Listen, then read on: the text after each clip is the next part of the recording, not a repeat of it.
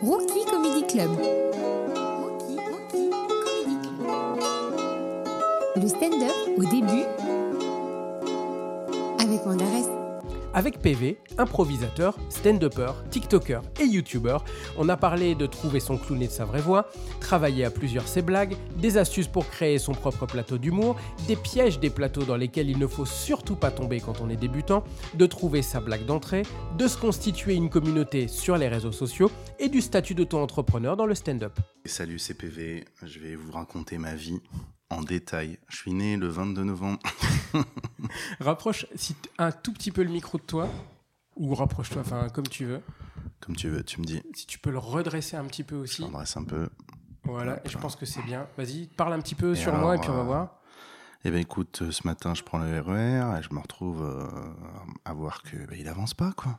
Classique. Et donc, euh, je vais arriver en retard. Tu, tu dois passer. euh, En fait, tu fais beaucoup de stand-up sur Paris puisque c'est là où ça se passe. Donc tu Mm. dois passer ta vie dans les transports en vrai, non? Ouais, euh, pff, pas tellement. euh, en vrai, en vrai, je suis à 40 minutes de, de, de, de République, Ouais. qui est un peu l'endroit où tu peux aller après partout dans toutes les scènes et tout ça. En vrai, le maximum, je mets 1h15, 1h20 à aller à une scène. Ok. Donc après, souvent, j'essaie de m'organiser à être. euh, genre d'aller d'abord une scène et puis de, de- d'enchaîner, quoi, tu vois, d'enchaîner plusieurs scènes et puis rentrer tard le soir. Mais en vrai, c'est il y a l'avantage aussi d'habiter en dehors de Paris, c'est, euh, c'est ce côté où je peux prendre ma bagnole, euh, aller me reposer autre part. euh, je peux facilement bouger et puis c'est plus calme. Ouais. Tu, Ouais, tu- fais dire. plus euh, ces, ces scènes où tu fais euh, 1h20 de RER pour faire 3 minutes pour rentrer chez toi? T'es- C'est derrière toi ou tu as encore ce truc-là? Ouais, des fois, je le fais. Hein. Des fois, je le fais. Il y a toujours des fois, tu, tu te dis, euh, des fois, des fois, c'est pas fait exprès. Tu te dis, il y a, une scène, euh, tu penses que tu vas en avoir une autre, puis une autre, puis où t'en as qu'une, mais elle va être cool. Et puis finalement, bah, les autres elles sont annulées, ou celle que tu pensais qui était cool et pas, pas incroyable. Du coup, euh, tu joues devant trois personnes euh, pendant trois minutes. Des fois, tu testes un truc, tu bides. Donc, t'as fait trois minutes, t'as bidé, et tu rentres chez toi. T'as fait deux heures de, transport pour, pour ça. Mais écoute, Ça m'est arrivé sur un open mic du Barbès, j'en parlais dans un autre épisode, où euh, moi j'habite assez loin en province et j'avais euh, quasiment 4 heures de route pour rentrer. C'était prévu, je rentrais d'un- autre truc. Mhm. Et quand t'as bidé sur 3 minutes et que t'as 4 heures face à toi tout seul euh, de. euh, c'est horrible. Ouais, carrément.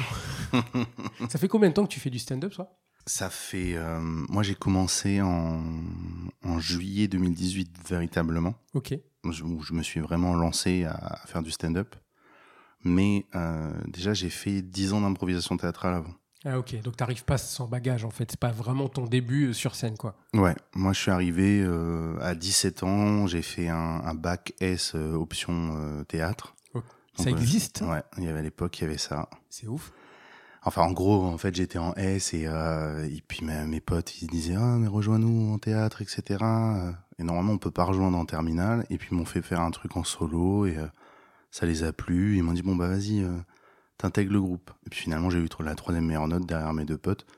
Donc j'étais content, tu vois. Et, et après, bah après, je me suis dit vas-y, j'ai envie de me lancer. Je savais pas trop quoi faire. Mon meilleur pote qui s'appelle Lucas Prost, lui, il faisait de l'improvisation théâtrale. Du coup, je me suis dit, vas-y, je vais aller faire de l'impro. Je suis allé au, à Cormier en Parisie, au Irakiri, qui est une petite équipe d'impro, Ok. dans lesquelles j'ai commencé à faire de l'impro pendant 2-3 ans. Puis après, j'étais à Nanterre Université. Et je me suis dit, ah, il faudrait que je crée mon équipe pour pouvoir participer à un tournoi universitaire qui s'appelait les Improvisades. Donc, j'ai créé euh, une équipe d'impro qui s'appelle les Impunis, Ok. Qui est devenue une association. Après, je suis parti en, en Nouvelle-Zélande pendant un an. J'ai fait de l'impro là-bas. J'ai joué dans, j'ai jou- fait 10, 10 entraînements. J'ai joué trois spectacles. J'ai même donné un atelier là-bas. Donc forcément en anglais? En anglais, en français, c'était c'était hyper enrichissant de ouf. Parce que déjà, donc jouer en anglais, c'est un truc, mais improviser en anglais, ça fait appel encore à autre chose parce que t'as t'as plus de texte sur lequel te référer, tu peux plus t'appuyer sur rien, quoi. C'est ça. Après, euh, franchement, en plus j'étais nul en anglais. Me- Heureusement que j'étais fort en mime et je faisais beaucoup de personnages, beaucoup de trucs, Ah, ça c'est universel du coup, c'est bien. bien sûr. Mais des fois, je comprenais rien de ce qu'ils me disaient et je continuais à improviser avec eux, mais c'était c'était hyper enrichissant. Et je suis revenu, je me suis dit, vas-y, j'ai envie de- d'avancer encore plus.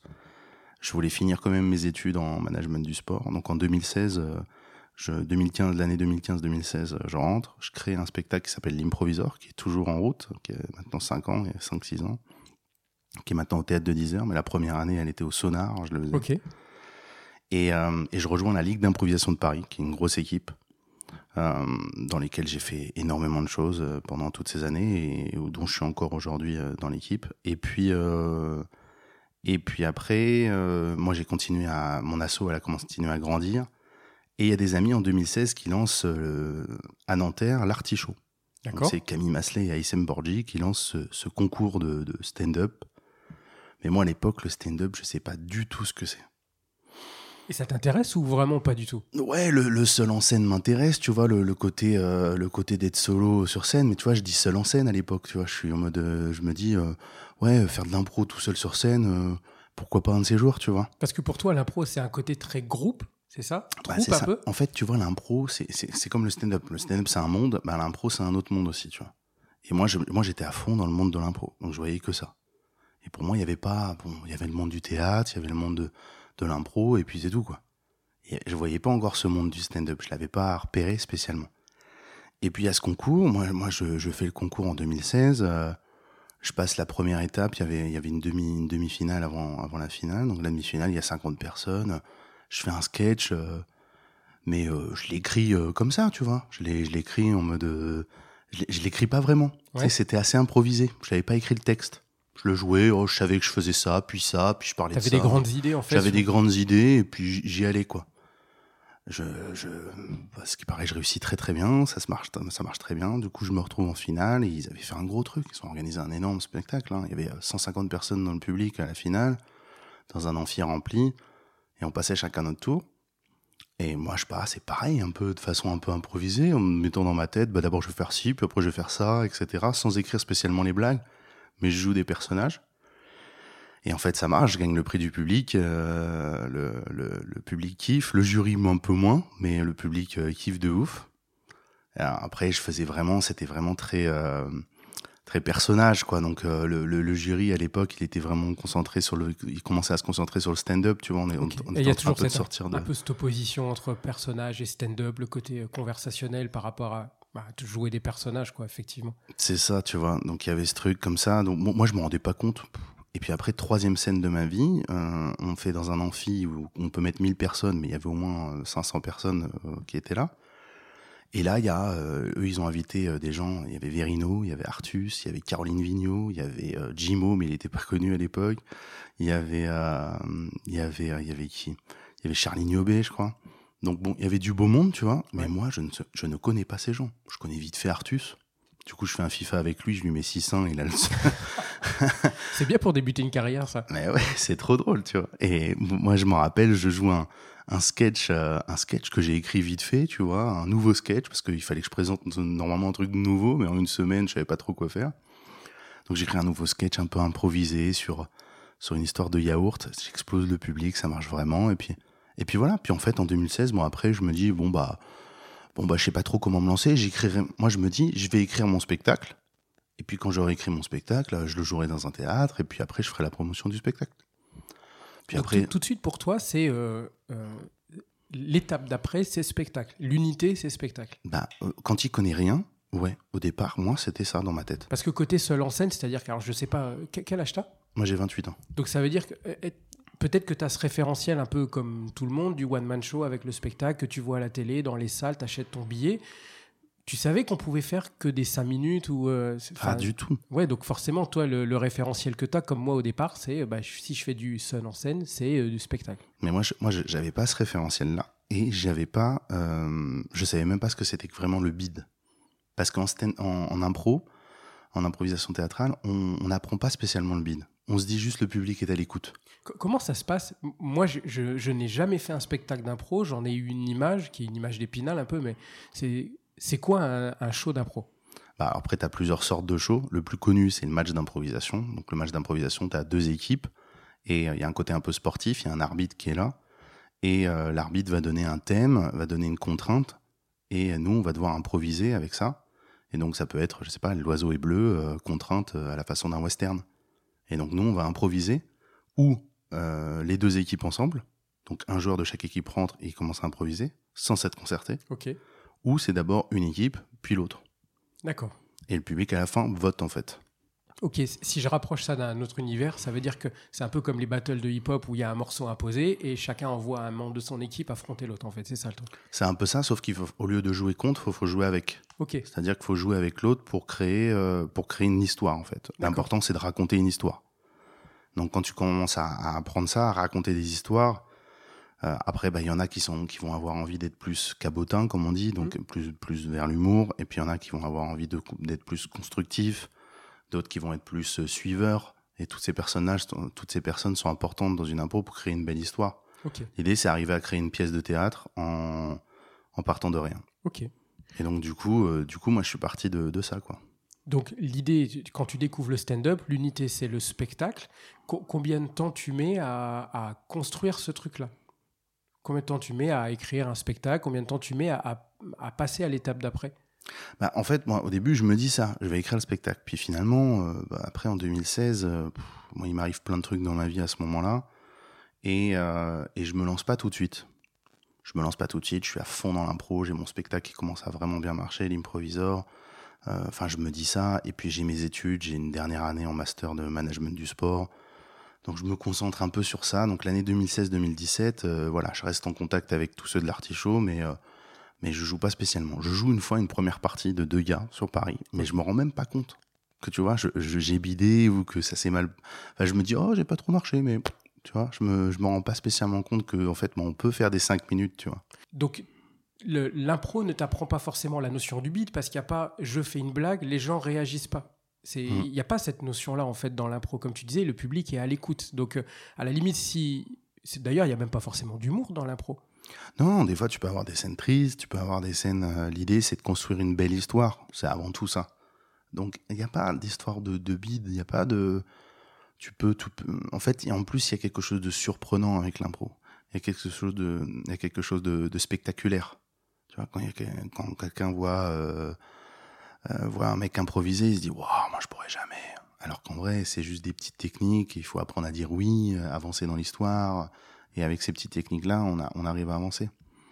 Donc ouais, j'ai pas cette notion du bide, euh, vraiment. Je suis pas, euh, je suis pas euh, familiarisé avec. Et puis, pour moi, ça n'a pas d'importance. Donc quand tu prends le premier bide, quand tu fais ton premier sketch et que la, première fois les gens ne rient pas à une blague, c'est comment pour toi? C'est bah, la toute première fois où je le fais, comme je te dis à Paris, ça devait être en 2017. Moi, je m'en rends pas spécialement compte, tu vois. Je sors de scène, je bois un coup. Euh, mais de toute façon, je fais une première partie de deux personnes qui font un sketch en duo, donc il euh, n'y a pas cette ambiance plateau de stand-up, etc. Tu vois.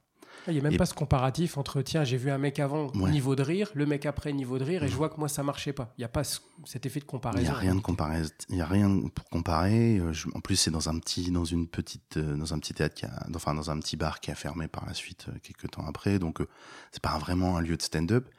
Puis pour le Panama Café, je suis déjà allé, mais à l'époque, euh, quand je commençais l'impro, et à l'époque, j'avais vu, euh, j'avais vu des improvisateurs, euh, trois improvisateurs un peu nuls là-bas. Enfin, moi, j'ai un souvenir du Panama Café comme juste un lieu où on peut jouer. Le Paname faisait, il y avait de l'impro au Paname, vraiment à, proprement parler. Au tout début, ouais, au tout début, moi, je me rappelle, genre, ça devait être en 2013 quand j'ai commencé, ou 2012 quand j'ai commencé l'impro. Euh, aller voir un spectacle d'impro de trois mecs euh, qui faisaient de l'impro au Paname.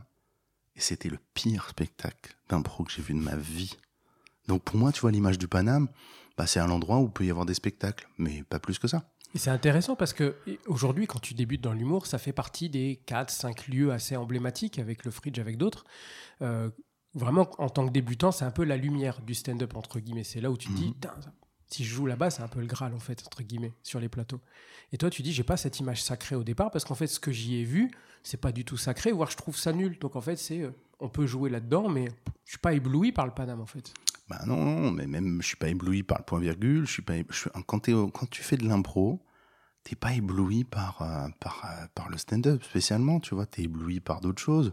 T'es ébloui par le meilleur improvisateur que t'as vu, le mec qui arrive à créer une histoire de dingue, t'es ébloui par l'européenne parce que il euh, y a des gros spectacles d'impro là-bas, t'es ébloui par les gros théâtres.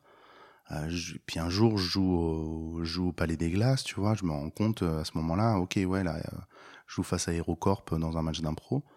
Je me rends compte du gros truc et tout. Puis là, là en 2017, je commence à m'intéresser vraiment un peu au, stand-up. Je commence à, parce qu'il commence à y avoir des gars comme Louis Chappé qui a rejoint les, les Impunis.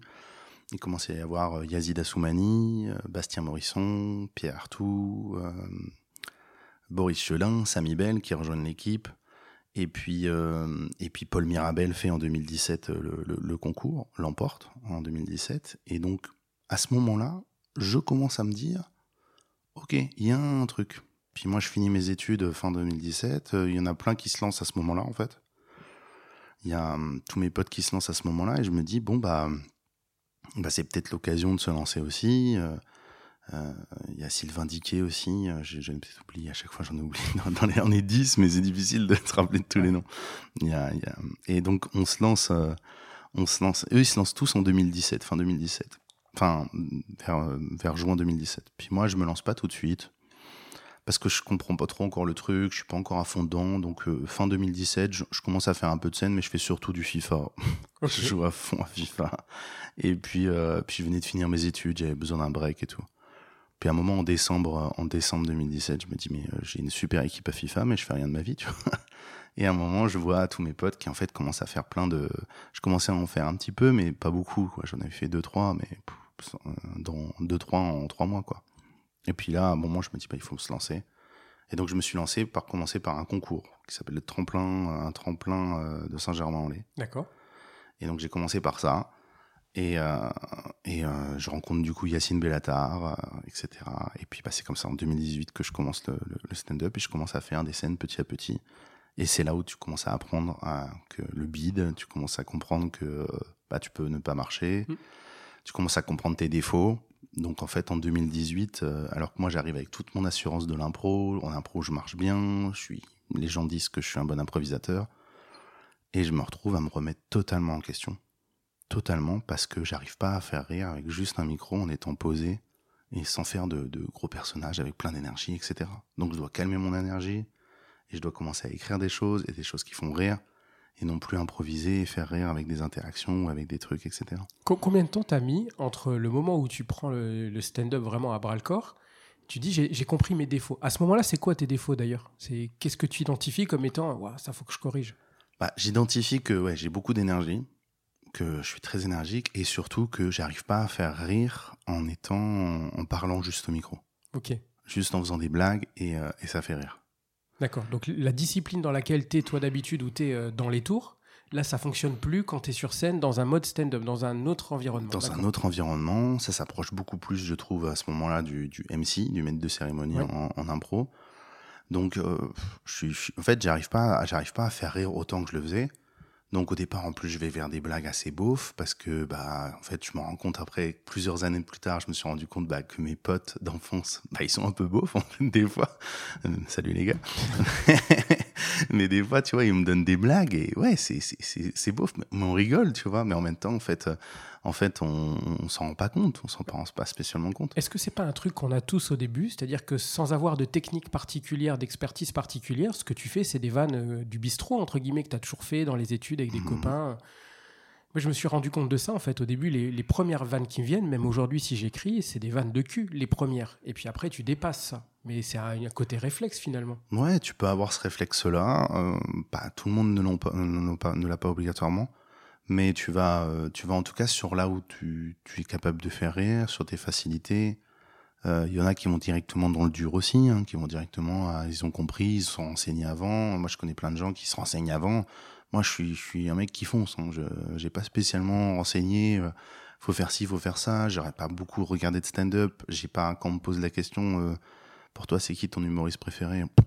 Je, sais pas du tout, tu vois. Ouais, t'as pas ce, mythe Dave Chappelle qui t'a donné envie au Jamel Comedy Club, puisque tu viens pas de cet environnement-là, donc euh, c'est intéressant comme parcours. Pas du tout, tu vois. Moi, j'ai pas ce, j'ai pas ce, moi, je, sais que j'aime faire rire les gens. Je sais que j'aime être sur scène. Je sais que j'en suis capable hein, de, de, d'écrire des beaux textes et de, de faire rire.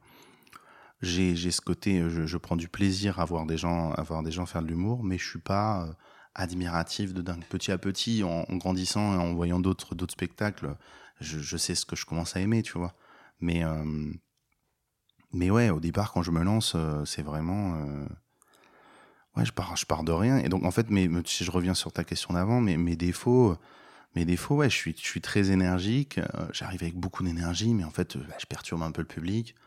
Et je jouais beaucoup des, gros personnages et tout ça. Et puis ouais, au départ, je pars sur des blagues un peu un peu beaufs ou des blagues qui qui sont un peu similaires. Euh, j'ai pas la musique aussi, j'ai pas le rythme et surtout ce que j'ai pas, et ce que je vais mettre euh, peut-être deux ans et, et même encore aujourd'hui, je pense qu'il faut encore que toujours que je le travaille, c'est trouver son clown, son personnage. Donc ça, ça met du temps parce qu'en en, le défaut de l'impro, euh, alors il y a des avantages et des défauts d'arriver avec de l'impro. Le, dé, le défaut, c'est que tu as l'habitude de jouer plein de personnages, donc tu as l'habitude de changer ta voix.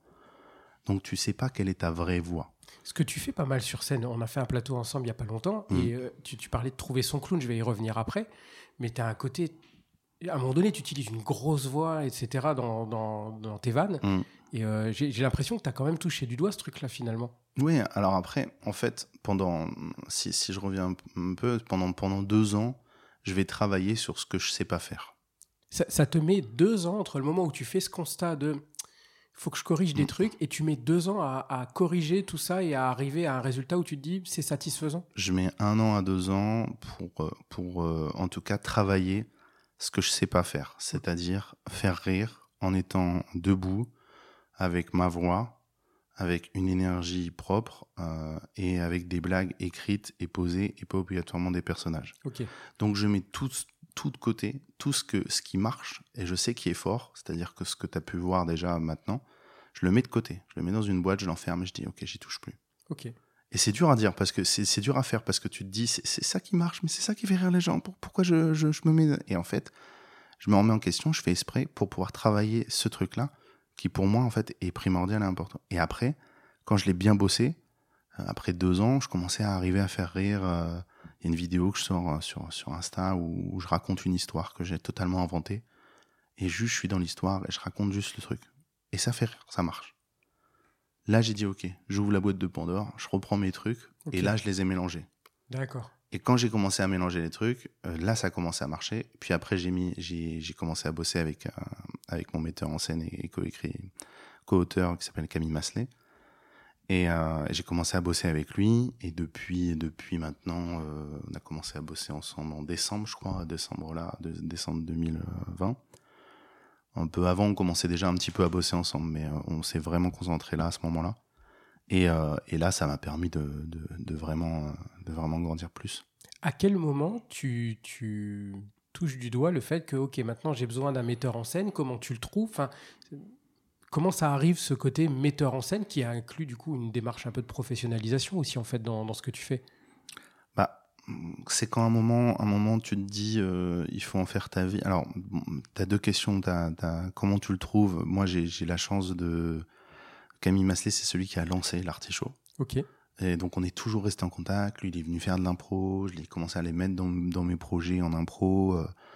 Euh, on a toujours fait des choses, plein de choses ensemble. Puis à force, on commençait déjà un peu à écrire ensemble. Euh, et à un moment, lui, il faut aussi qu'il gagne son argent, il faut aussi qu'il se professionnalise. Et donc, euh, je lui ai dit, écoute, faut que tu te professionnalises avec tous ceux avec qui tu bosses, donc tous ceux de la troupe. Et donc, donc on a commencé à, dire, voilà, bon bah, on te rémunère, on part, on part sur vraiment un truc où on est, ça devient pro, et etc. Et puis, comment tu passes sur cette démarche de prendre un metteur en scène, de prendre quelqu'un avec qui écrire?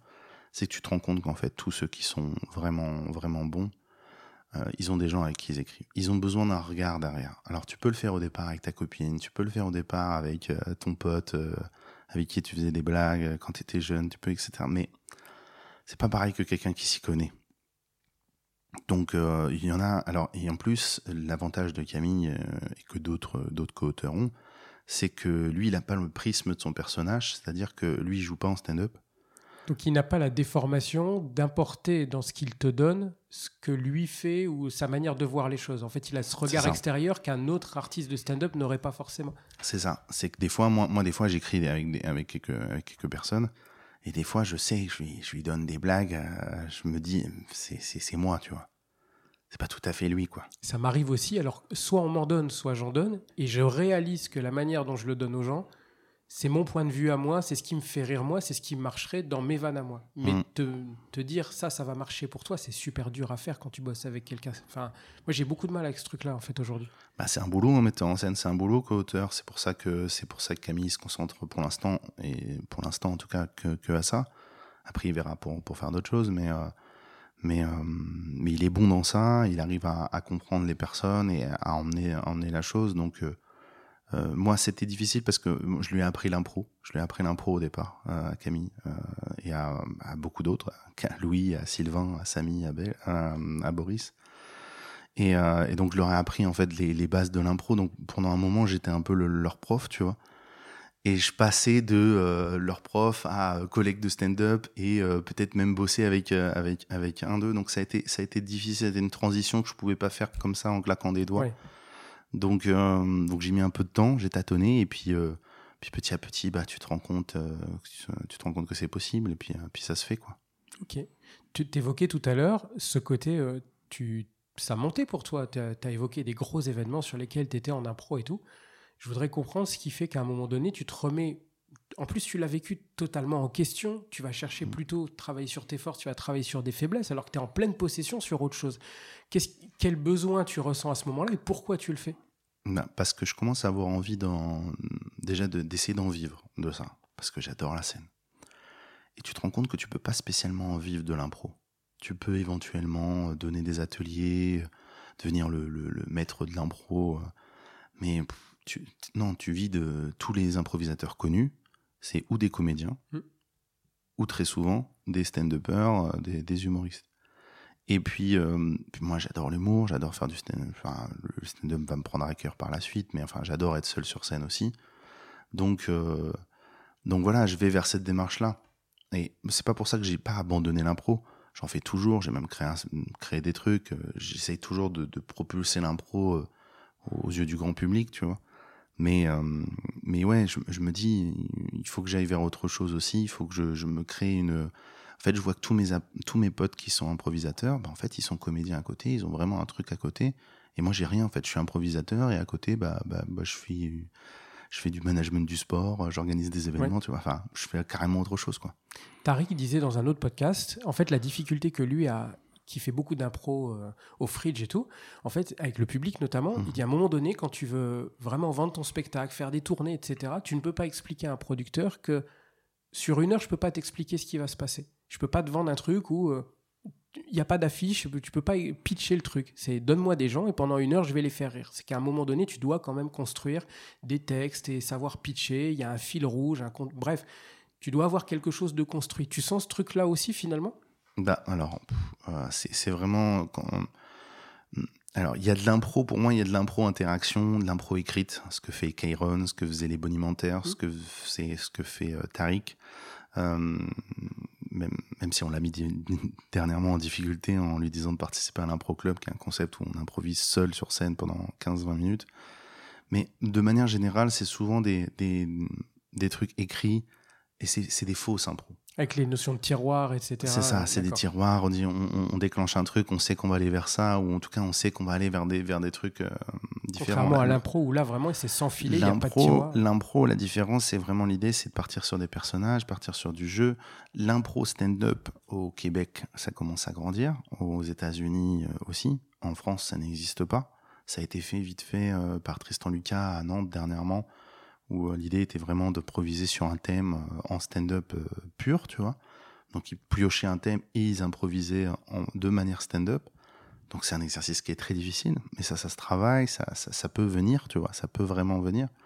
Et tu peux découvrir des choses formidables d'un coup comme ça sur scène. En fait, c'est de l'écriture sur plateau, comme on dit au théâtre. Donc, donc ça, ouais, je serais, je serais, je suis assez fan, mais euh, je sais plus ta question maintenant. En fait, ça, ça me ramène à un souvenir quand on a fait ce plateau ensemble, Ouais. où euh, il y a deux improvisateurs, je crois, qui Ouais, étaient là. bah, c'est mes potes Antoine, euh, Antoine et euh, Je me souviens plus du. Il y, en- il y en a un, un mec très très fin. Tu, ouais, ouais, mais c'est un pote en plus. Mais euh, Et en fait, je trouve, c'est lui qui a généré le niveau de rire le plus élevé dans la salle. Et contrairement aux autres humoristes qui sont passés, il y avait des confirmés à l'intérieur et tout. Et je me dis, alors, tu as très bien marché à ce moment-là, mais j'ai l'impression qu'il y a eu des gros pics au moment de l'impro. Donne-moi donne deux mots, et, à ce moment-là, tu bâtis un truc ex nihilo, et bam Et ça, vraiment, les gens, c'est l'explosion, quoi. bah, parce que l'impro, euh, l'impro est propice à certains endroits et le stand-up est propice à d'autres. Et là, c'était très mixé dans cette soirée-là. Il y avait du stand-up, il y avait des sketchs, il y avait des vrais stand-uppers, il y avait Mhm. des improvisateurs. C'était d'ailleurs la première fois que je vivais une soirée de plateau de stand-up vendue comme ça, dans laquelle j'avais les deux. Et je trouvais ça assez étonnant de dire il y aura des improvisateurs, et pourtant, bah, ça se mariait vachement bien et ça donnait un niveau de rire euh, qui était vraiment cool dans la soirée. Ah mais bien sûr. Nous, nous en fait, on a, on a eu l'idée avec, euh, enfin, moi c'était le, le 31, euh, 31, euh,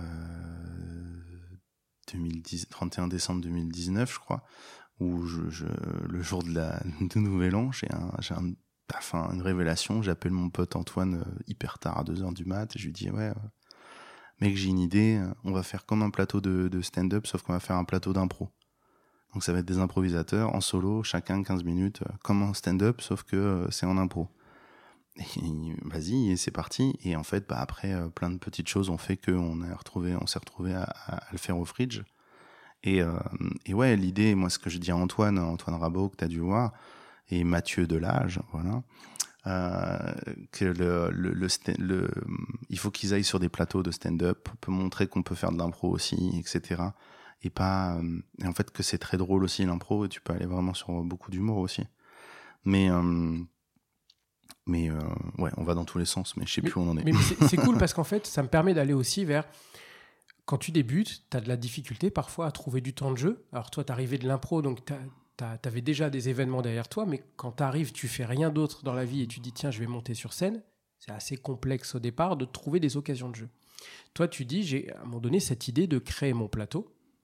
Comment on crée son plateau? C'est si tu peux. Je sais qu'il y a plein de Mhm. gens avec qui on en discute et plein de gens qui se posent la question de créer leur truc en région, sur Paris Mhm. comment on monte un plateau, comment on démarche, comment on convainc un lieu de euh, viens, on fait un truc chez toi? Bah alors, moi, j'ai monté le, le, le- Au, départ, mes potes montent un plateau qui s'appelait le Jurassic Joke. Donc, euh, je suis allé jouer un peu là-bas. Les premières fois où j'ai joué en stand-up, c'était un peu là-bas. Et moi, après, en 2018, je me dis, il faut que je monte un plateau près de chez moi. Moi, j'habite Houille. Mm. Donc, c'est RER A, c'est un peu loin. J'aimerais bien, je me dis, ah, j'aimerais bien quand même avoir une scène euh, un soir par semaine euh, qui soit pas loin de chez moi, que je puisse jouer, que je suis sûr de jouer et euh, je joue toutes les semaines, quoi.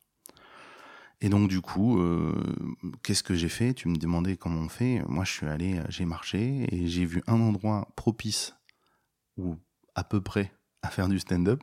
C'est plus à peu près. C'était un, un truc trattoria et il y a une chanteuse en fait qui était là. Je me dis bah s'il y a une chanteuse, peut y avoir des mecs qui font du stand-up. Et donc euh, donc j'en parle avec lui. Euh, lui il me dit il me dit non, mais c'est un gars qui, je sens que il dit, c'est un gars, il dit non pour dire oui après quoi. Donc je reviens, je reviens juste après. Il me dit bon bah vas-y c'est parti, on se lance. Et j'ai invité jusqu'à 150 humoristes là-bas à l'atelier du rire. Donc ça a duré un an et demi. J'ai fait débuter certains qui, qui maintenant ont leur, spectacle et tout. Et ça me fait très plaisir d'a- d'avoir invité plein de gens. J'ai découvert plein de gens. L'avantage d'ouvrir son plateau, c'est que tu découvres des gens. En plus, c'était un plateau qui était difficile parce qu'il y avait des gens qui mangeaient des fois, etc. Donc, tu avais cette difficulté de devoir aller les chercher tout le temps. Donc, euh, donc toujours essayer de, de, de- en fait, de pouvoir jouer dans des situations compliquées, c'est agréable. Après, maintenant, quand, quand je suis dans des situations compliquées, je me dis, je peux m'en sortir. Et ouais, après, bah, comment on crée son plateau, euh, franchement, euh, ça va très vite. Hein. Si, le mec il a une enceinte ou si tu as une enceinte, tu as un micro, euh, tu crées un endroit et après tu invites, des gens et il faut faire de la com, et, euh, etc. Mais tu te renseignes sur Internet et petit à petit tu sais comment faire de la com. Tu crées, un, tu crées un logo, tu crées des trucs, euh, tu crées des flyers, euh, puis tu invites les gens et puis, euh, puis tu crées un Facebook, un Instagram, tu relis les deux, euh, tu crées un événement, un billet réduc.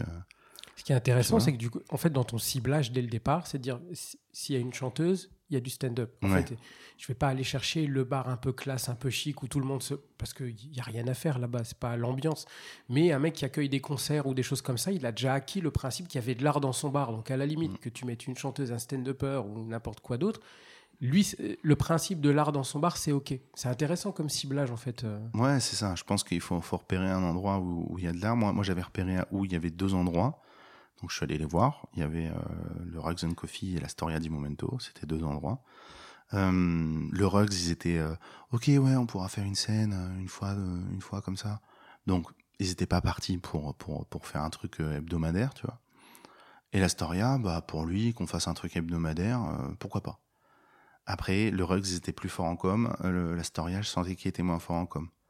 Donc du coup, j'ai fait que quelques exceptionnels au Rugs qui était incroyable, et euh, l'Astoria euh, pendant pendant un an et demi. Puis après, lui, il a fermé, donc de toute manière. Et puis après, il y a eu le Covid et tout ça. Mais euh, maintenant, j'ai créé mon plateau sur Paris. Sur le désavantage d'être à Houille, c'était que bah, il fallait pour faire venir des gens, c'était difficile. Pour faire venir des gens un peu connus, c'était compliqué. Donc, donc par contre, sur Paris, c'est beaucoup plus simple. Maintenant, faut trouver le bar sur Paris. Alors, à force de jouer dans des endroits, bah, je me suis rendu compte qu'il y avait certains endroits, euh, ça pouvait être un bon endroit. Puis en fait, des fois, tu vas boire un verre avec des amis, tu te dis, ah, mais là, pourrait y avoir du stand-up, une ambiance assez chill et tout ça. Après, il faut trouver un endroit où tu peux inviter 30 personnes et t'es à l'aise, quoi. Ouais. Comment s'appelle ton plateau sur Paris pour euh, les, ceux qui écoutent le podcast? Le Ménilmontant Comedy Club. Ok. Voilà. Et alors, il y a une question qui revient beaucoup et qu'on se partage entre débutants, c'est à quel moment tu, tu démarches le Ménilmontant ou un autre d'ailleurs, à quel moment c'est crédible pour toi d'aller démarcher ces plateaux-là? Faut pas le faire. Tu dois recevoir énormément de sollicitations d'humoristes aussi. Mhm. Toi qui organises un plateau, euh, donne-nous ce point de vue de l'organisateur sur les sollicitations que tu reçois, à quel moment c'est OK d'envoyer et à quel moment... euh, Non, c'est pas pour toi ça. Déjà, je vous conseille d'envoyer à tout le monde. Il n'y a pas de. euh, Enfin, moi, j'ai envoyé à tout le monde. Évidemment, déjà, ça va vous rendre compte de si les gens vous répondent ou vous répondent pas. Euh, moi, j'ai toujours répondu à tout le monde. Euh, c'est un peu mon, mon truc important, c'est de répondre à tout le monde. Maintenant, euh, il y a à l'atelier du rire, j'invitais toujours une personne que je connaissais pas, qui débutait ou pas, mais que j'avais jamais vue, et c'était un peu mon principe.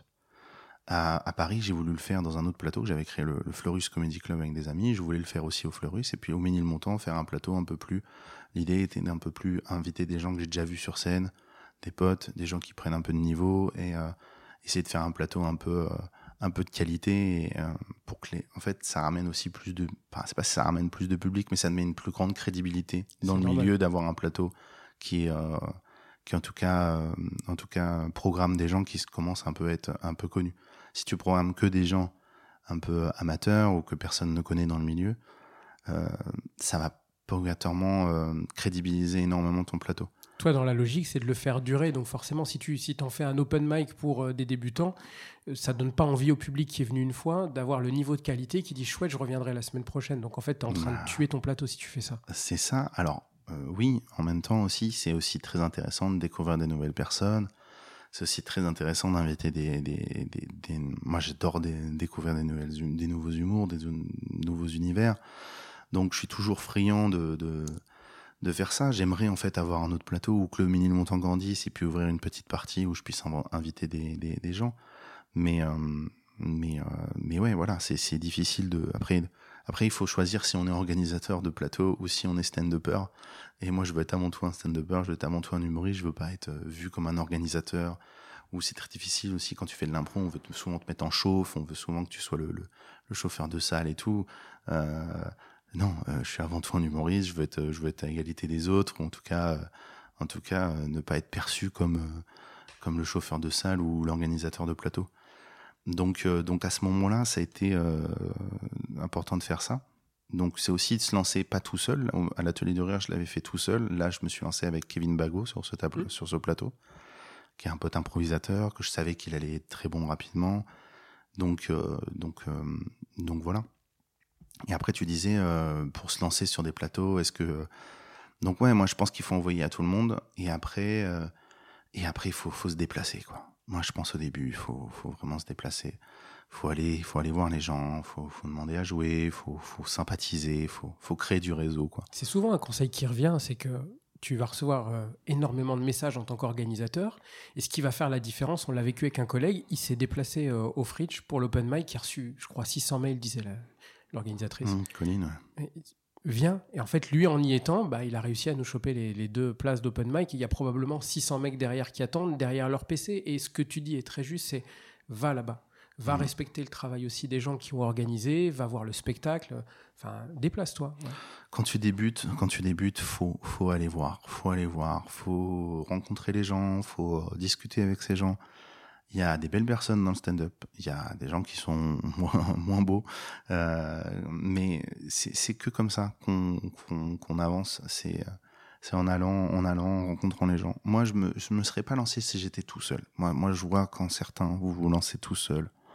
Ah, bravo, les gars. Parce que, mais les meufs, mais bravo. Qu'est-ce que tu appelles tout seul? Bah, quand, quand moi je me suis lancé avec des potes, tu vois, on était plusieurs à se lancer. Euh, Il y avait lui Chappé, Camille, enfin je l'ai déjà dit tout le monde. Euh, donc quand on s'est lancé, on- moi j'avais pas l'impression d'être tout seul. J'avais l'impression d'être une petite troupe. On se retrouvait, on a dit, on disait ouais, euh, ce plateau-là, ouais ce mec-là, ce gars-là, cette fille. hein. On, on parlait un peu du stand-up. On, des fois on bitchait un peu, mais pas trop. Petit à petit, on, on parle de plus en plus professionnellement. C'est assez, marrant. Au départ, on parlait vraiment de façon façon libre, puis maintenant on est de plus en plus professionnel et c'est très intéressant. Mais euh, on, pouvait discuter ensemble de tout ça. Et quand je vois qu'il y en a certains, ils se lancent tout seuls, ils vont faire ces trois minutes d'open mic, ils savent pas où est-ce qu'ils vont, ils ont pas de retour, ils ont personne. C'est très rude, c'est très rude. Ça l'est. Alors, c'est d'autant plus vrai, euh, ce côté sur Paris où tu peux, si tu suis des cours, des choses comme ça, tu peux avoir des gens avec qui travailler. Mhm. Quand tu es en province, qui est le cas de plein de gens qui écoutent le podcast, moi le premier, peut-être même que tu prends des cours, peut-être que tu as des collègues en province, mais en fait, tu es tout seul à venir sur Paris faire des open mic Mhm. et tout. Donc, ce que tu dis, je l'ai vécu, c'est sortir du Barbès sans retour, croiser les gens, dire bon ben, salut, Mhm. et tu sais pas si, si ce que tu as fait c'est bien, pas bien et tout.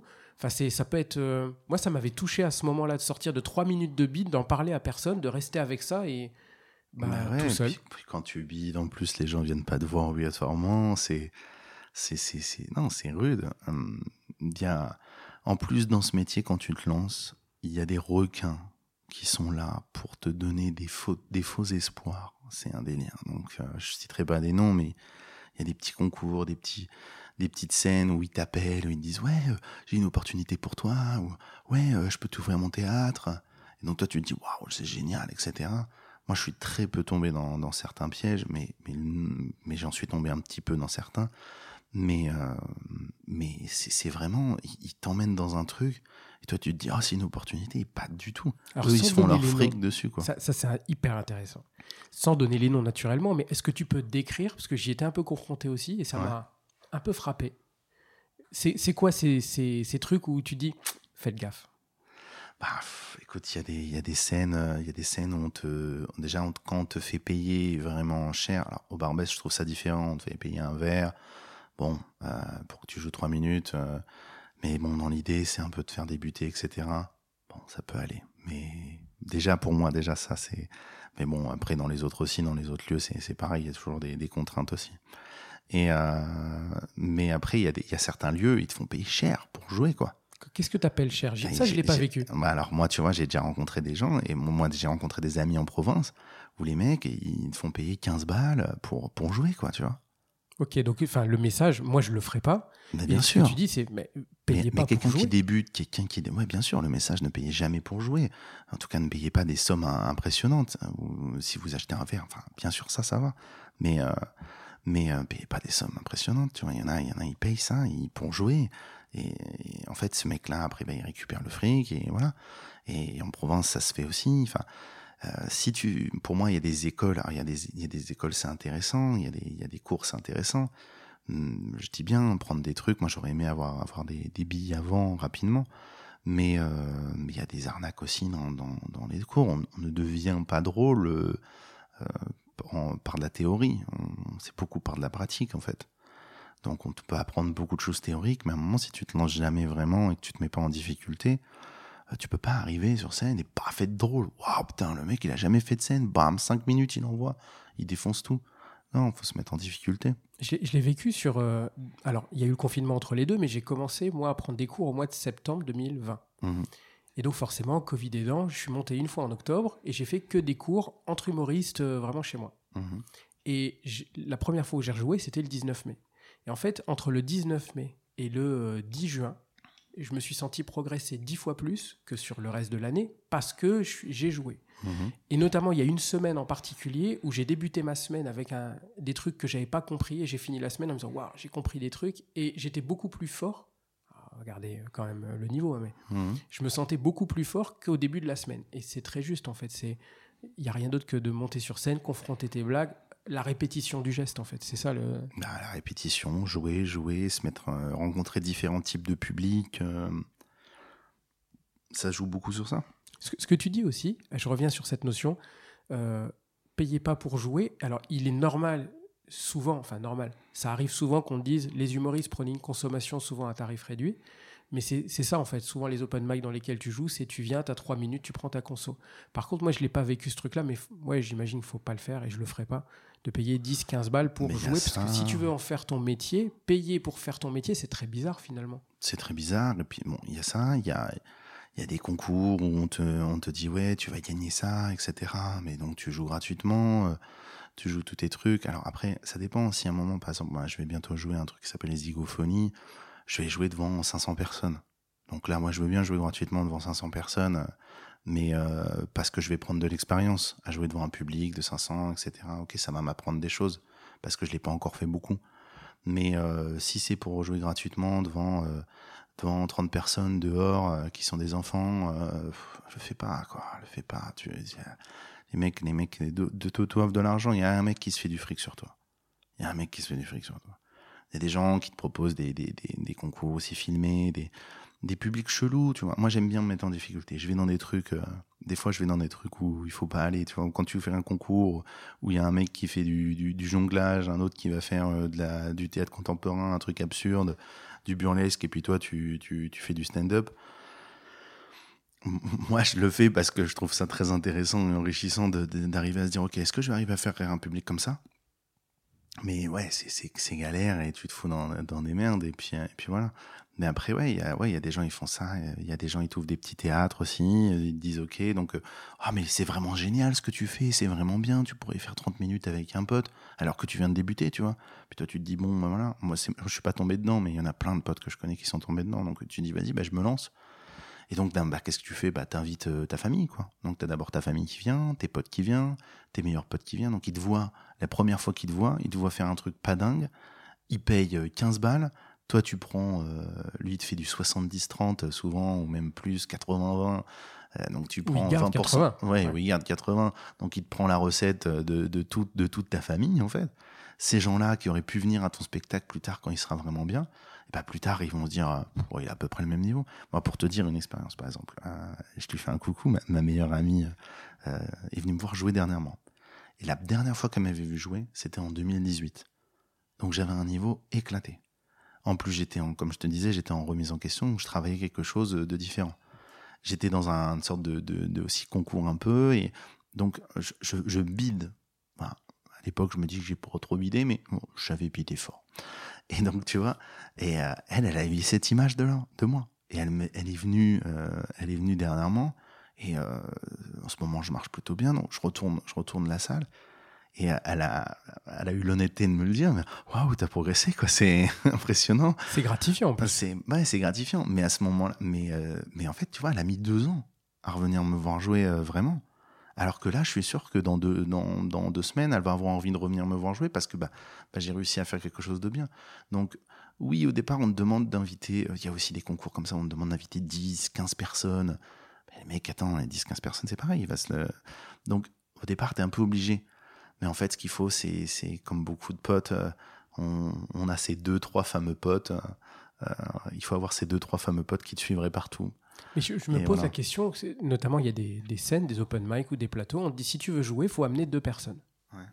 Et j'ai toujours cette balance en me Il disant. encore, il y a encore des trucs comme ça maintenant encore bien sûr. Putain, Et je me dis. euh, et des trucs professionnels en plus. hein. Ouais, bien sûr. Je me dis, ok, mais en même temps, si c'est à moi, humoriste, on va être 10 ou 8, d'amener à chaque fois deux personnes, quelle est ta capacité, toi, lieu, notamment professionnel, d'avoir ton propre public et de remplir ta salle Moi, je viens jouer, je viens faire mon travail, donc pourquoi c'est à moi de remplir ta salle? Et je suis toujours partagé entre, oui, j'ai envie de jouer, et en même temps, bah, c'est pas à moi de remplir la salle. C'est très bizarre, je sais pas ce que tu en penses. Ah bah oui, oui, quand tu débutes, euh, moi, heureusement qu'il y avait ma meuf qui était là, qu'on était euh, dix potes dans le stand-up euh, à se lancer et que j'avais euh, j'avais deux trois très bons potes qui étaient capables de, se déplacer pour venir me voir, tu vois, me voir bider ou me voir euh, dans une petite salle avec trois quatre personnes. Euh, et heureusement qu'ils ont été là. Moi, moi souvent, il fallait ramener deux personnes. Je ramenais ma meuf et elle disait euh, Oui, mais ma pote, ma pote a pas pu venir. Puis vu que c'est une meuf, ça passait quoi. Mais, Euh, bah, je dis, vu que c'est une meuf, c'est passé, c'est horrible de dire comme ça, mais non, mais juste, elle faisait un petit sourire un peu en mode, ah, je suis vraiment désolé. Les gens, les gens disaient, oh, elle est trop mignonne. Bon, allez, tiens. Ouais, je comprends. et, euh, et donc voilà, mais elle m'a vu, elle est venue, je sais pas combien de fois. Et maintenant, elle, Maintenant, des fois, je joue des grosses scènes, elle fait Oh, j'ai la flemme, tu vois, parce qu'elle connaît mon sketch par cœur, etc. Mais euh, heureusement, mais quand tu, quand tu débutes, ouais, c'est difficile de. Des fois, les lieux, en fait, ils font ça exprès pour, euh, pour qu'en fait, bah, ça ramène des gens, ça va se payer des gens, et, et voilà. Puis c'est un peu une condition, en mode voilà, c'est tout. Si tu arrives à ramener des gens, au moins ça remplit l'open mic. Et en fait, le mec qui organise euh, l'open mic ou l'endroit, bah, bah, après, comme ça, lui, il peut jouer devant un public qu'il connaît pas faut, faut garder à l'esprit donc que ça reste un business, notamment pour l'organisateur, qui a un mec à un moment donné qui est pas philanthrope et qui là aussi, mmh. euh, bah, il est là pour gagner des sous, faire gagner des sous au lieu et que faut garder ça en tête. C'est tout ça n'est pas gratuit en fait, bah, sans être cynique. C'est un monde, euh, c'est un monde euh, si tu rentres avec personne que tu connais, c'est un monde de, pourri, mais comme plein d'autres mondes, en fait, tu vois. Comme tous les milieux professionnels, en réalité. Ah, bien sûr, au départ, faut se faire sa place. Il y a des gens que tu vas détester au départ, que plus tard tu apprécieras, parce qu'en en fait, euh, les gens aussi se protègent. Ils sont, ils sont, ils sont très. Euh, ils rencontrent plein de gens. Si à un moment tu organises un plateau, moi, moi par exemple, l'atelier du rire, une fois, j'ai eu, eu un message d'une meuf. Je vois son, elle me, je lui demande une vidéo. À l'atelier du rire, je demandais une vidéo, puis je regardais la vidéo et je disais si la personne peut venir. Et euh, très souvent, je disais oui, tu vois, j'essaie de trouver une date pour la personne. Mais une fois, je reçois une vidéo, euh, quand vraiment c'est nul, vraiment, quand c'est waouh. Euh, nul malaise, pas de rire. non, mais même, ça passe pas quoi. Bah non, ça passe pas. Puis, puis même la personne de manière. moi, je suis très sur l'énergie et tout ça. Tu, tu, sens que ça. Donc moi, je suis honnête. Je dis pas, écoute, pour le moment, pour le moment, c'est non, mais n'hésite pas à me redonner une vidéo prochainement, tu vois. Et et elle était hyper agressive avec moi euh, après par message en mode, en mode ouais, mais t'es qui hein, hein, hein etc. Mais je suis, sur un moment, nous, quand, enfin, quand on organise un plateau, c'est difficile de dire non. C'est de manière générale dans la vie, c'est difficile mmh. de dire non. Mais, euh, mais ouais, c'est difficile de juger aussi. Mais pourtant, on peut pas, on peut pas, on peut pas prendre tout le monde, on peut pas dire tout le monde, etc. Mais par contre, ouais, j'ai jamais été dans ce truc, surtout quand je faisais à houille, vas-y, ramène, ramène 10 personnes. Mais par exemple, si je lance au milieu montant un jour, je lance au un open mic, tu vois, si on fait ça de 18h à 19h, bah peut-être qu'on ferait ce truc-là, tu vois, de ramener euh, deux, trois personnes si vous, si vous voulez jouer. Mais parce qu'en fait, c'est aussi bien pour eux, tu vois. Mais par contre, euh, si tu ramènes deux, trois personnes, mais après tu partages pas le chapeau, bah tu vois, il y a un truc aussi un peu comme ça. Donc, euh, c'est aussi, c'est, si, si, si, si les gens s'y retrouvent, enfin voilà, moi c'est, c'est juste ça. Enfin, faut, faut un peu d'honnêteté. Il y a des moments où il n'y a pas d'honnêteté, c'est un peu, c'est un peu relou. Et puis, moi, alors, pour terminer sur cette partie, mais je me suis souvent mis euh, comme, euh, comme boussole, je me suis dit, est-ce que je me sens à l'aise ou pas? Peu importe, est-ce que ça se fait, ça se fait pas, je me suis dit, est-ce qu'à ce, moment-là, je me sens à l'aise avec ce truc-là? Il y a des fois, je me sentais pas à l'aise, et pourtant j'avais envie, je dis, bah, je le fais pas, parce que je sais que même si je le fais, je suis pas à l'aise avec ce truc-là. Et c'est un, truc que je partage avec euh, ceux qui nous écoutent aussi, c'est c'est logique, ça ne l'est pas. Demande-toi si c'est OK pour toi. Si ça ne l'est pas, bah, fais-le pas. Ça sert à rien de te forcer à. c'est ça. je rebondis sur un truc que tu disais avant. Tu dis, bah, là, je fais, des, je fais des grosses scènes aussi. Mhm. Euh, ça fait deux ans que tu as commencé le stand-up, mais tu as fait des trucs avant. Mais effectivement, je vois ton nom passer aujourd'hui sur des, des, des, trucs euh, prestigieux. quoi. Mhm. Et c'est un truc que je partageais avec Nathalie Boitel dans, dans le, dans le podcast d'avant. On disait, tu peux avoir deux ans de stand-up stand dans les pattes et quand même faire des, événements importants. Tu peux faire des panames, tu peux faire des friches, tu peux faire des, trucs. C'est accessible. Et je, reviens souvent sur ce mythe de il faut des années pour avoir cinq minutes qui, qui sont efficaces et, être bon.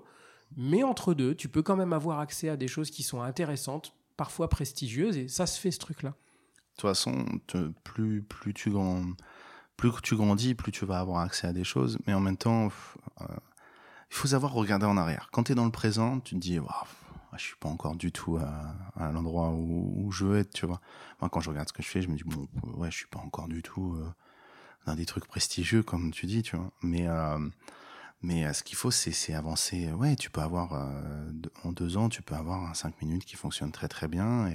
Et, rapidement, rapidement exploser, rapidement commencer à jouer dans des, dans des gros trucs. Mais euh, faut aussi savoir prendre son temps, faut savoir aussi, euh, faut savoir être patient. C'est un marathon, hein, tout ça. Donc, euh, Donc, euh, donc voilà, c'était quoi ta question de manière en fait, générale? c'est c'est ça. C'est regarder en arrière et aussi mesurer ta progression. Est-ce que je t'ai vu jouer à la butte au caille, par exemple, qui, Mhm. qui, qui m'a- qui- ça, ça tabasse fort quand même. C'est un niveau de rire important à ce Mhm. moment-là.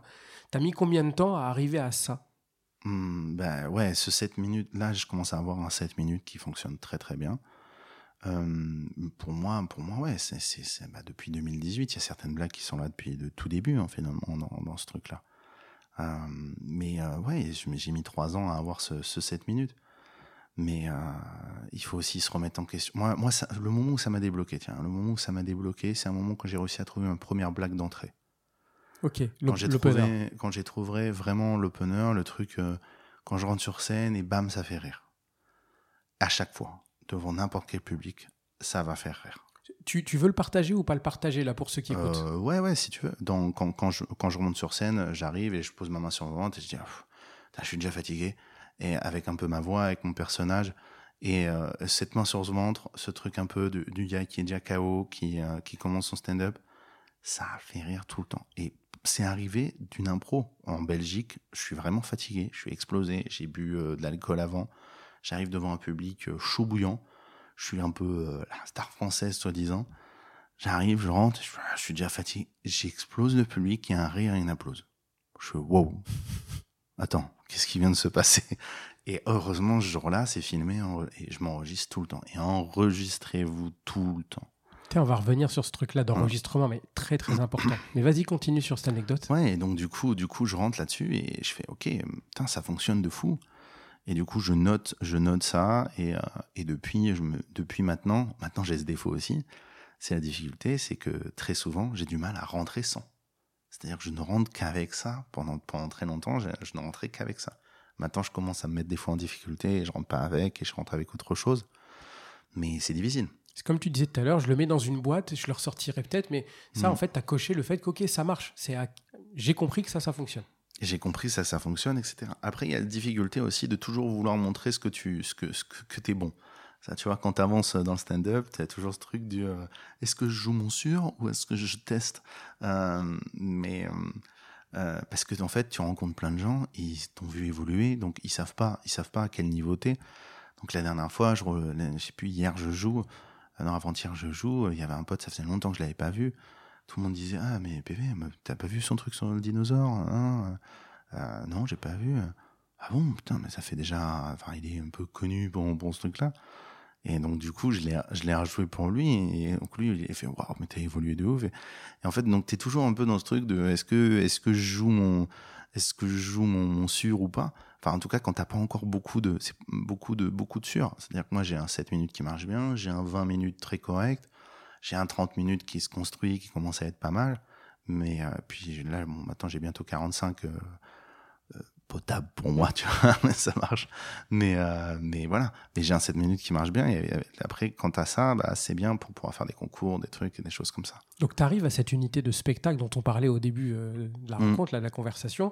Tu dis finalement, one man, donc euh, spectacle. Finalement, tu arrives là, à ce moment, tu as déjà quelque chose. Tu, tu as peut-être déjà un spectacle d'ailleurs que Bah, tu es capable de jouer? En fait, là, j'ai gagné un concours à Nantes qui s'appelle le 10 minutes pour convaincre. Donc, il fallait faire 10 minutes euh, deux fois, euh, en quart de finale, en demi-finale. Et en finale, il fallait faire 20 minutes.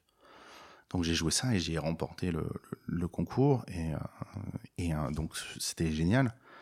Mais en fait, j'ai remporté le droit de jouer mon spectacle pendant une semaine là-bas.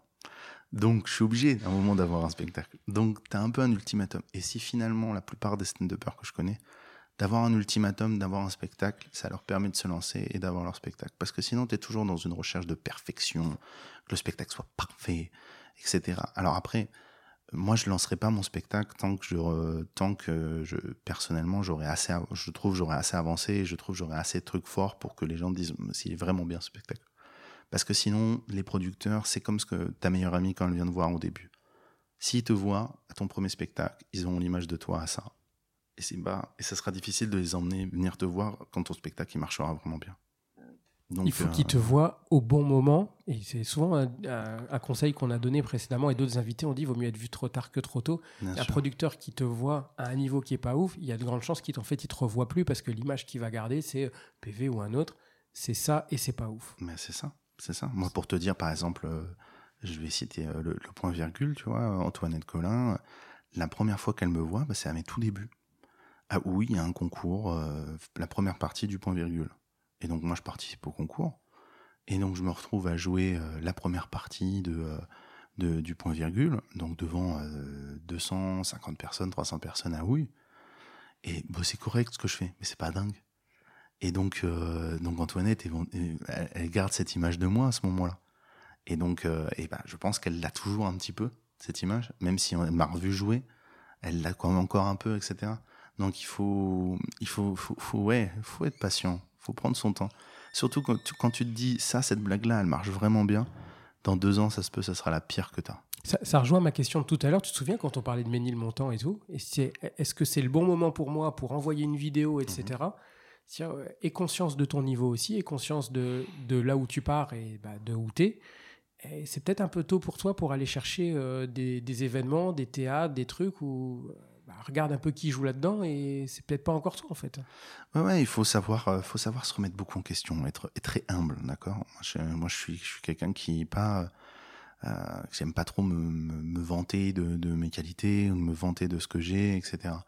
Donc il faut, faut, je pense, il faut, il faut pas, faut quand même oser, tu vois. Faut, faut quand même lancer les trucs, lancer des cannes à pêche et puis euh, parce que tu as des gens des fois qui vont, qui vont apprécier ce que tu fais, qui vont apprécier la personne et même si t'es pas très drôle euh, bah, ils vont croire en toi et ils vont te laisser des, des places et des opportunités. Donc je pense qu'il faut pas non plus être trop, euh, être trop attentif. Euh, parce que bah, finalement, et t'en as aussi, ils sont pas très bons, mais à force d'être d'être très présent, d'être très euh, euh d'être souvent là, d'être beaucoup à une. Pugnacité, en fait, ouais, comme pugnacité, ça. c'est un beau mot, j'aurais pas utilisé celui-là. euh, d'être beaucoup comme ça, tu vois. Il y a, à, à force, à force, on t'ouvre un peu des portes, tu vois on t'ouvre des portes, euh, alors que t'es pas encore parfaitement drôle, mais à force de t'ouvrir des portes, euh, et ben tu te dis bon ok, euh, ça te permet de progresser plus vite en fait. Je, je, garde cet exemple. Il y a pas longtemps en open mic, j'ai croisé un mec qui venait pas très loin de chez moi en plus. Et le mec, il a 19 ans, il est venu comme ça. il a pris une semaine en auberge de jeunesse, il a pris sa, sa bourse parce qu'il est étudiant. Et il est allé taper à toutes les portes mais vraiment sans conscience de c'est mon niveau, c'en est pas. Il est allé au fridge, il est allé au Barbès, il est allé au Pan... il, a, il a tapé à toutes les portes. Et il s'est fait une semaine de rêve où il a réussi au, au jardin sauvage. Enfin, t'arrives la première semaine de stand-up, jamais tu t'imagines, tiens, je vais aller faire le jardin sauvage. Il y est allé, le mec lui dit, ah, tu casses les couilles, mais vas-y, viens. Et en fait, par pugnacité comme ça, par présence, crée-toi les opportunités. En fait, il y a aussi de ça là-dedans. C'est ça, faut être, faut être opportuniste. moi, moi, j'ai du mal à des fois à être très, euh, être très, euh, ouais, c'est ça, être très pas provocateur, mais vraiment être, allez, allez, s'il te plaît, allez, allez, allez, euh, à gratter, à sucer un peu, tu vois, ouais. à être un petit peu, à, ça, ça, j'ai toujours eu du mal, tu vois, parce que c'est pas trop ma personnalité. J'attends pas que ça me tombe dans les mains, mais je suis pas du genre à dire, allez, donne-moi la scène, s'il te plaît, etc. Mais euh, bon, des fois, t'es, des fois, les plateaux, tu les contactes une fois, tu contactes deux fois, trois fois. À un moment, euh, tu, tu sais que tes qualités, etc. Mais bon, voilà, à un moment, faut, faut savoir aussi mettre son ego de côté, prendre de, prendre, euh, prendre ce que t'as, avancer et se dire, il y en a qui refusent certaines scènes, il y en a qui refusent certains plateaux parce qu'ils disent euh, oui non mais il a été un connard avec moi ou ils ont été des connards avec moi je vois pas pourquoi j'irais j'irais jouer chez eux ou chez eux moi je prends tout ce que j'ai tout ce que j'ai à prendre et juste j'oublie pas. Et quand quand t'auras avancé quand t'auras avancé quand t'auras réussi bah, bah après tu, tu tu tu diras les choses. Mais pour l'instant il faut avancer et réussir et pas voilà. Si les gens font des choses comme ça c'est peut-être qu'ils ont leur raison aussi. Pour, pour avancer, justement, tu évoquais tout à l'heure le fait de s'enregistrer. Mmh. Tu l'as fait dès le départ Tu as compris dès le départ que c'était important de s'enregistrer, de se réécouter, de se revoir? Non, pas dès le départ. Okay. Non, au départ, tu te dis. Euh, au départ, tu le sais pas, ça. Je pense que c'est pour ça que je le dis. C'est mon premier conseil que je dis à n'importe quel humoriste quand il joue enregistrez-vous. Pourquoi? Parce que il faut savoir s'écouter quand on a bidé, il faut savoir s'écouter quand, quand on a marché. Et euh, quand on a bien marché, s'écouter, ça fait du bien. Ça se dit, ok, putain, j'ai réussi. Euh, quand t'as quand on, des fois tu fais une impro, un truc, une manière euh, qui a fonctionné, tu te dis ah oui ça a fonctionné comme ça. Si tu l'as pas entendu pour pouvoir le réécrire, pour pouvoir se dire tout ça, tu peux pas, tu peux pas aussi bien travailler. Tu te rends compte toi quand tu es sur scène? Ça passe très vite. Je sais pas quel rapport au temps t'as, mais moi, le, le temps défile extrêmement vite. Je me rends pas du tout compte de ce qui va, de ce qui va pas et tout. Toi, tu arrives sur scène à repérer le moment où tu te dis, là, Mhm. je suis bien, là, je suis à côté de la plaque. Ouais, ouais, ouais. Sur certains sketchs, ouais. Sur certains sketchs, ouais. Euh, c'est une question de rythme, de musique. Euh, Des fois, tu sais que t'es pas dans ta musique, tu sais que t'es pas dans le rythme. Tu sais que le public réagit comme ça. À force, moi, de, de jouer, moi, c'était mon objectif aussi, c'était arriver à, à switcher dans mon texte pour aller sur euh, d'autres trucs par rapport au public que j'avais face à moi. Donc, si t'as un public un peu trop, euh, qui aime pas trop du personnage, qui veut un truc un peu plus posé, bah justement, euh, de pouvoir jouer un truc un peu plus posé, de au contraire avoir un public qui a besoin d'énergie parce qu'il est un peu, euh, est un peu à l'ouest, d'arriver avec beaucoup d'énergie et jouer quelque chose d'assez énergique. Tu peux avoir des publics qui rentrent vraiment dans des histoires et d'autres qui rentrent pas vraiment dans des histoires. Donc euh, il faut savoir s'adapter au public. C'est jamais la faute du public, c'est ta faute à toi. Donc c'est ça aussi. Après, tu peux pas plaire à tout le monde. Faut pas, faut pas se dire vas-y, euh, j'ai pas marché euh, alors que mon texte il est bien. euh. Non, bah, ce public était pas, était pas fait pour toi. Euh, faut savoir aussi des fois l'accepter, mais il faut toujours se remettre en question et se dire pourquoi, pourquoi ce public l'a pas accepté, etc. Et tu peux pas te remettre en question avec juste tes souvenirs. Donc c'est pour ça s'enregistrer, se regarder, euh, c'est hyper important. Au départ, je faisais beaucoup de vidéos, puis après t'as trop de vidéos, donc vaut mieux faire des enregistrements. Et puis aussi d'avoir des enregistrements, tu peux les écouter avec quelqu'un d'autre euh, et on peut, on peut en débattre, et etc. Quoi. Ça veut dire aussi que le, le fait de ne plus faire de vidéo, tu ne te revois plus dans des attitudes, dans un positionnement sur la scène, dans un geste, dans un regard. Enfin, tu vois plus ce truc-là. Ça te manque pas? Il n'y a, pas ce moment où tu te dis, ah, mais peut-être que c'est pas c'est pas la manière dont je le dis, c'est la manière dont je le, je le fais euh, euh, physiquement, tu vois Ouais, ouais, ouais, bien sûr. Euh, à un moment, il faut aussi savoir se filmer de temps en temps. Euh, je le fais pas assez souvent. Euh, mais ouais, ouais, il faut, faut savoir se filmer de temps en temps, juste au moins pour voir comment on est, etc. Mais après, on finit par se connaître, on sait vers où on va, on sait quelle gueule on fait à ce moment-là. Donc quand tu commences à te connaître, t'as pas besoin non plus de tout le temps te regarder, etc. Puis se regarder, c'est quand même différent que s'écouter. Des fois, s'écouter, c'est difficile. Mais s'écouter et se regarder, ouais, ça devient dur. hein. Ouais, c'est très très Des chaud. fois, pff, euh, donc, euh, donc, il faut savoir faire les deux. Dernièrement, j'ai, j'ai, avait un truc, j'ai fait une scène où j'avais, j'ai assez bidé, euh, je, me, je m'étais filmé. Euh, ouais, tu te regardes, tu dis putain, waouh, oh là les défauts, oh là le défaut, oh là là, oh là là.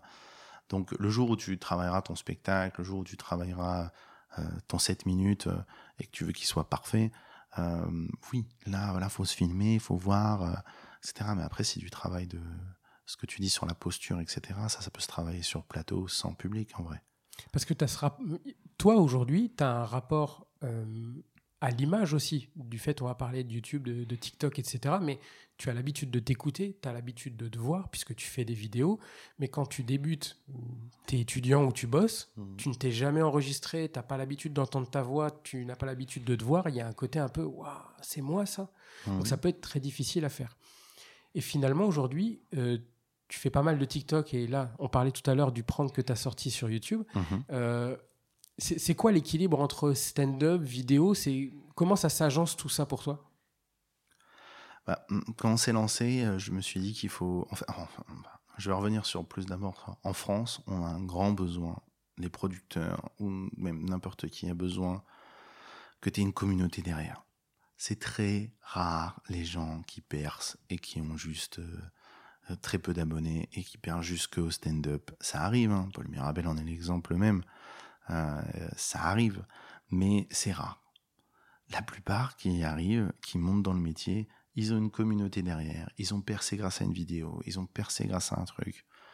Donc, euh, donc il faut pas hésiter aussi à trouver son, son comique de vidéo. Son, son, enfin, on n'est pas obligé, on n'est pas obligé de percer sur les réseaux. hein. Tu peux aussi percer autrement. Tu, tu, il y a plein de possibilités. Mais d'avoir une communauté avec toi, ça donne une force, ça permet d'avancer, ça permet de te lancer dans ton spectacle aussi. Ça donne la, la certitude presque au, pro- au producteur que si tu as 1,7 million d'abonnés, il y a bien 150 mecs qui vont venir te voir. Bah voilà. Et peut-être même dans des salles où il y a 100 personnes, tu dis sur 1,7 million d'abonnés, il y a probablement 100 personnes qui vont venir le voir une fois par semaine.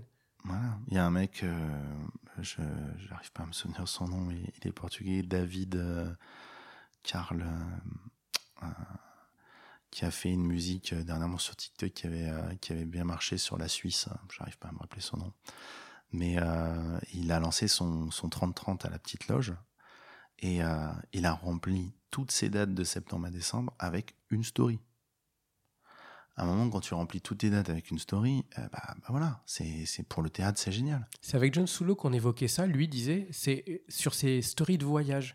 Il a fait des stories quand il est parti en voyage en Algérie. Et en fait, c'est quand il a demandé dans la salle euh, qui le connaissait et comment les gens le connaissaient, c'était souvent sur ses vidéos de voyage, qui est assez improbable finalement. Mhm. Donc sans aller jusqu'à dire qu'il faut forcer le côté réseaux sociaux, etc., c'est quand même un gros plus d'amener une communauté et donc d'avoir une activité. Le plus difficile, c'est de trouver quoi y faire. Bah, c'est ça. Déjà, hum, déjà il faut, euh, il faut se forcer à publier. Alors après, ça dépend. Il faut choisir. Ou, tu es un mec des réseaux, ou tu es quelqu'un des pas des réseaux. Ou tu veux percer sans les réseaux, ou tu perces avec les réseaux. Mais il faut pas être entre les deux. Moi, pour moi, il y en a beaucoup, ils sont entre les deux. Ils sont en plein réseau, mais pas trop trop. Euh, moi, je pense que si tu te lances dans les réseaux, vas-y à fond. Si, sinon, si t'es pas, bah t'y es pas. Euh, joue, joue ce côté, vas-y, je veux percer sans les réseaux. Bon, tu mets des petites bricoles de temps à autre parce que, bon, bah, histoire d'eux.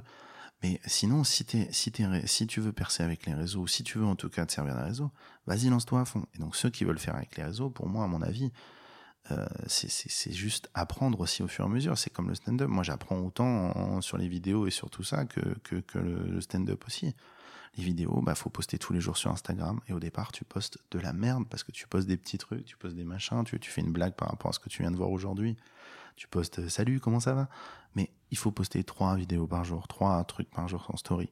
Et à partir de ce moment-là, déjà, voilà, après tu postes dans le feed, puis après tu commences à poster sur, sur TikTok des vidéos tous les jours aussi. Ah, tu peux après, voilà, tu, ou tu arrives à, tenir à poster sur plein de réseaux différents. faut se concentrer, moi, je pense, sur deux, trois, pas plus, parce que trop, ça devient difficile. Même deux, c'est bien. Et puis, et puis être fort, et puis trouver son comique, et trouver son là où, là où t'es bon, en fait, finalement. Moi, pendant, pendant un an sur, euh, sur Insta, je voulais poster tous les jours en story, je savais pas trop quoi faire. Hum. Du coup, j'ai fait des yes no. Euh, ils sont encore dans, dans, mes, euh, dans mes stories à la une, où en fait, je posais tous les jours des questions, euh, trois questions.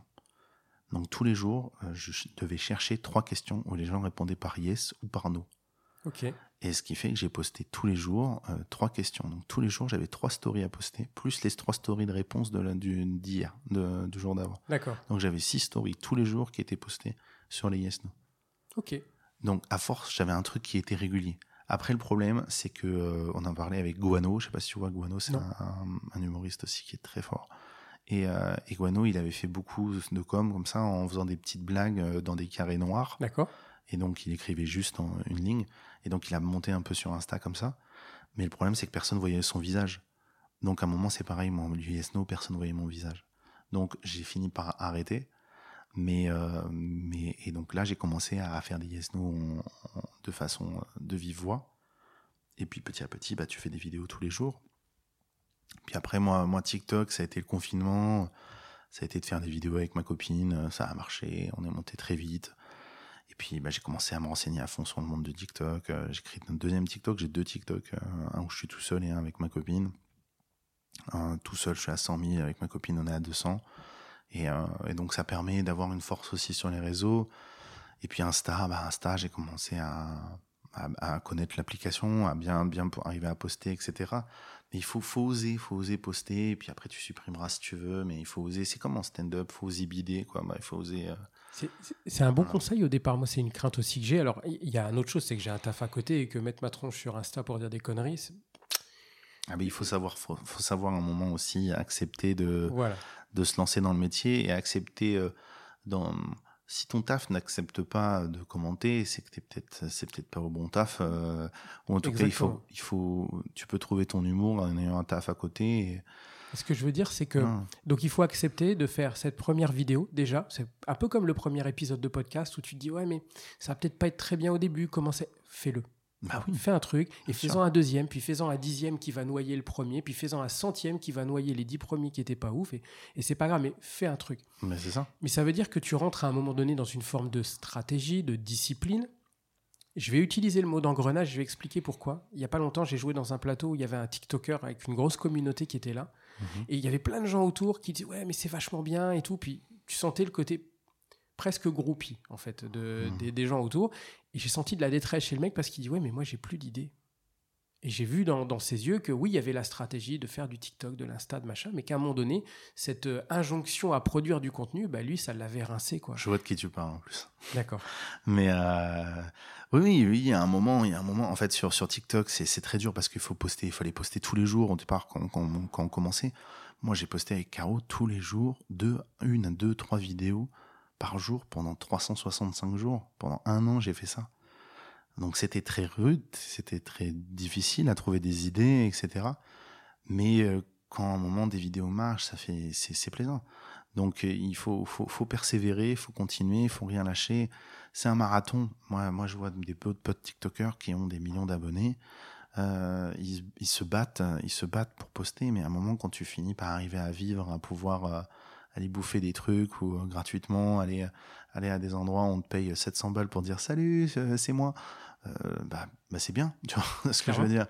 Donc donc après faut pas faut en fait à un moment c'est arrivé à pouvoir en vivre pouvoir en vivre de, de, de, de, ça tu vois moi sur TikTok avec avec avec TikTok on se faisait on se fait toujours à peu près 150 euros par mois donc c'est pas, tu vois, tu le prends, tu vois. C'est un complément qui est pas con ah, parce que quand tu fais d'autres choses à côté. Alors tiens, ça veut dire qu'aujourd'hui, toi, tu es dans une, dans une logique de, de professionnalisation dans le stand-up. Tu en parlais un peu Mhm. tout à l'heure. Demain, c'est ou aujourd'hui même, c'est ton taf, c'est ce que tu fais tous les jours. Mhm. Euh, Il y, a- il souvent cette question du statut d'intermittent qui fait rêver beaucoup. Mhm. Euh, aujourd'hui, toi, t'ex- t'exerces comment? Tu fais du chapeau, t'es intermittent, auto-entrepreneur. Comment ça fonctionne tout ça?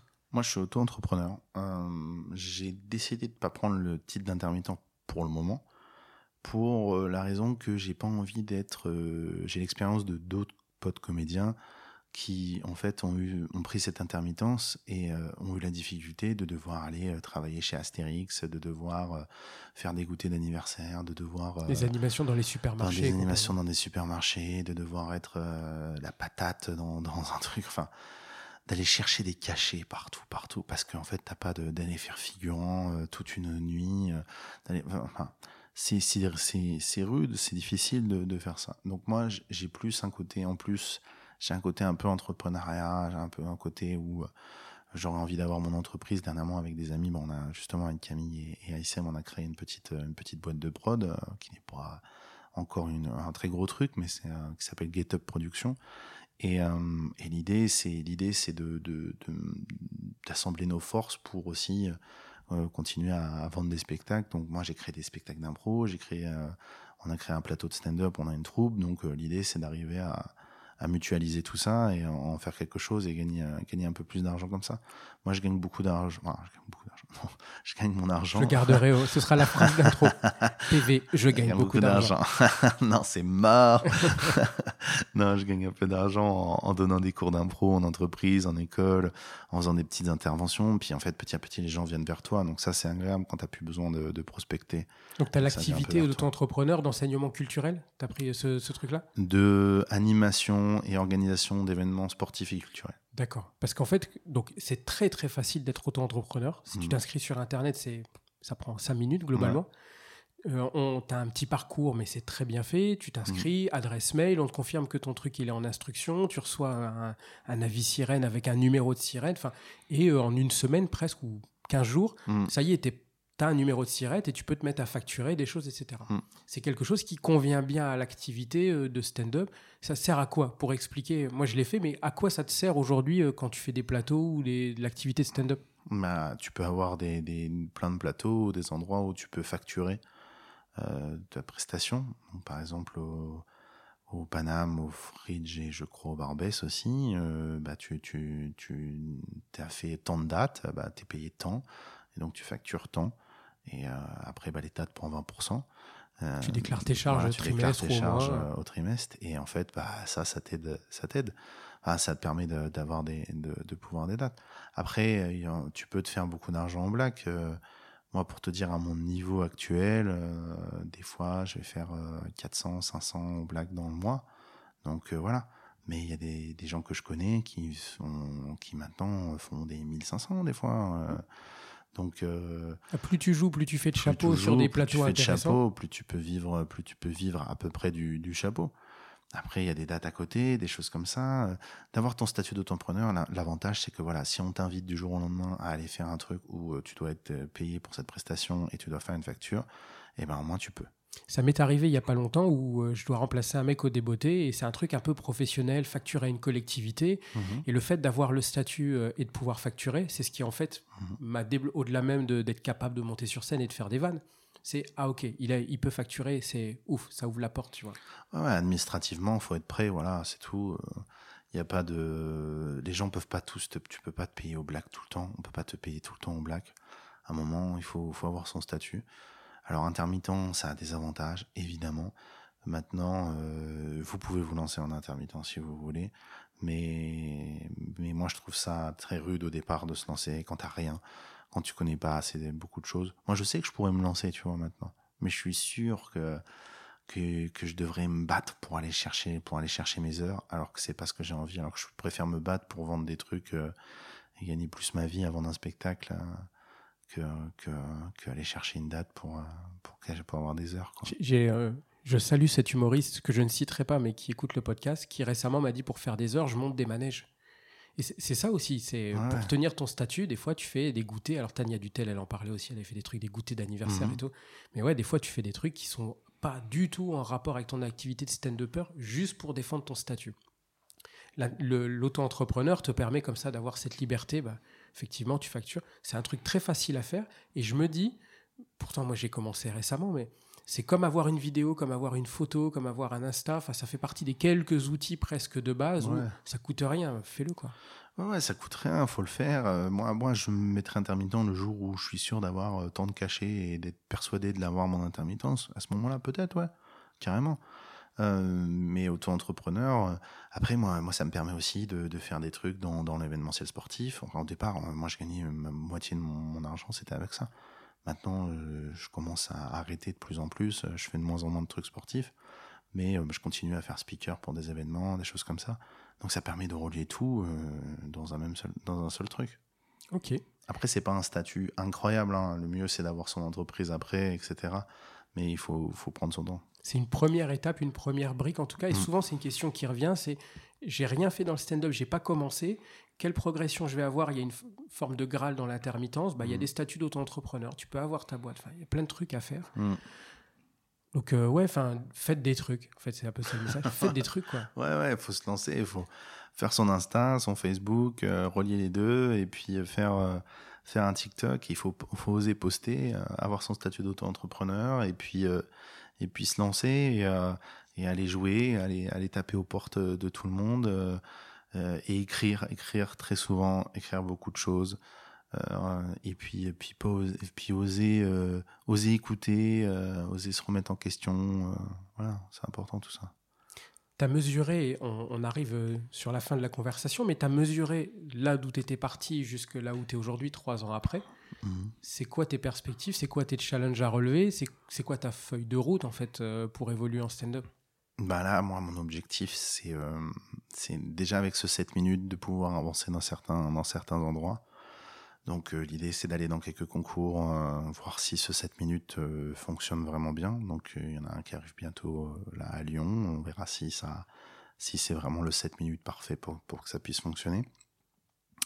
Et puis, euh, et puis après, continuer à, progresser, continuer à écrire petit à petit le spectacle continuer à écrire, continuer à jouer, continuer à se faire connaître par le milieu et se dire ok, euh, il est performant, il y arrive tout le temps. Euh, donc ma feuille de route pour l'instant cette année, c'est de d'avoir mon spectacle bientôt.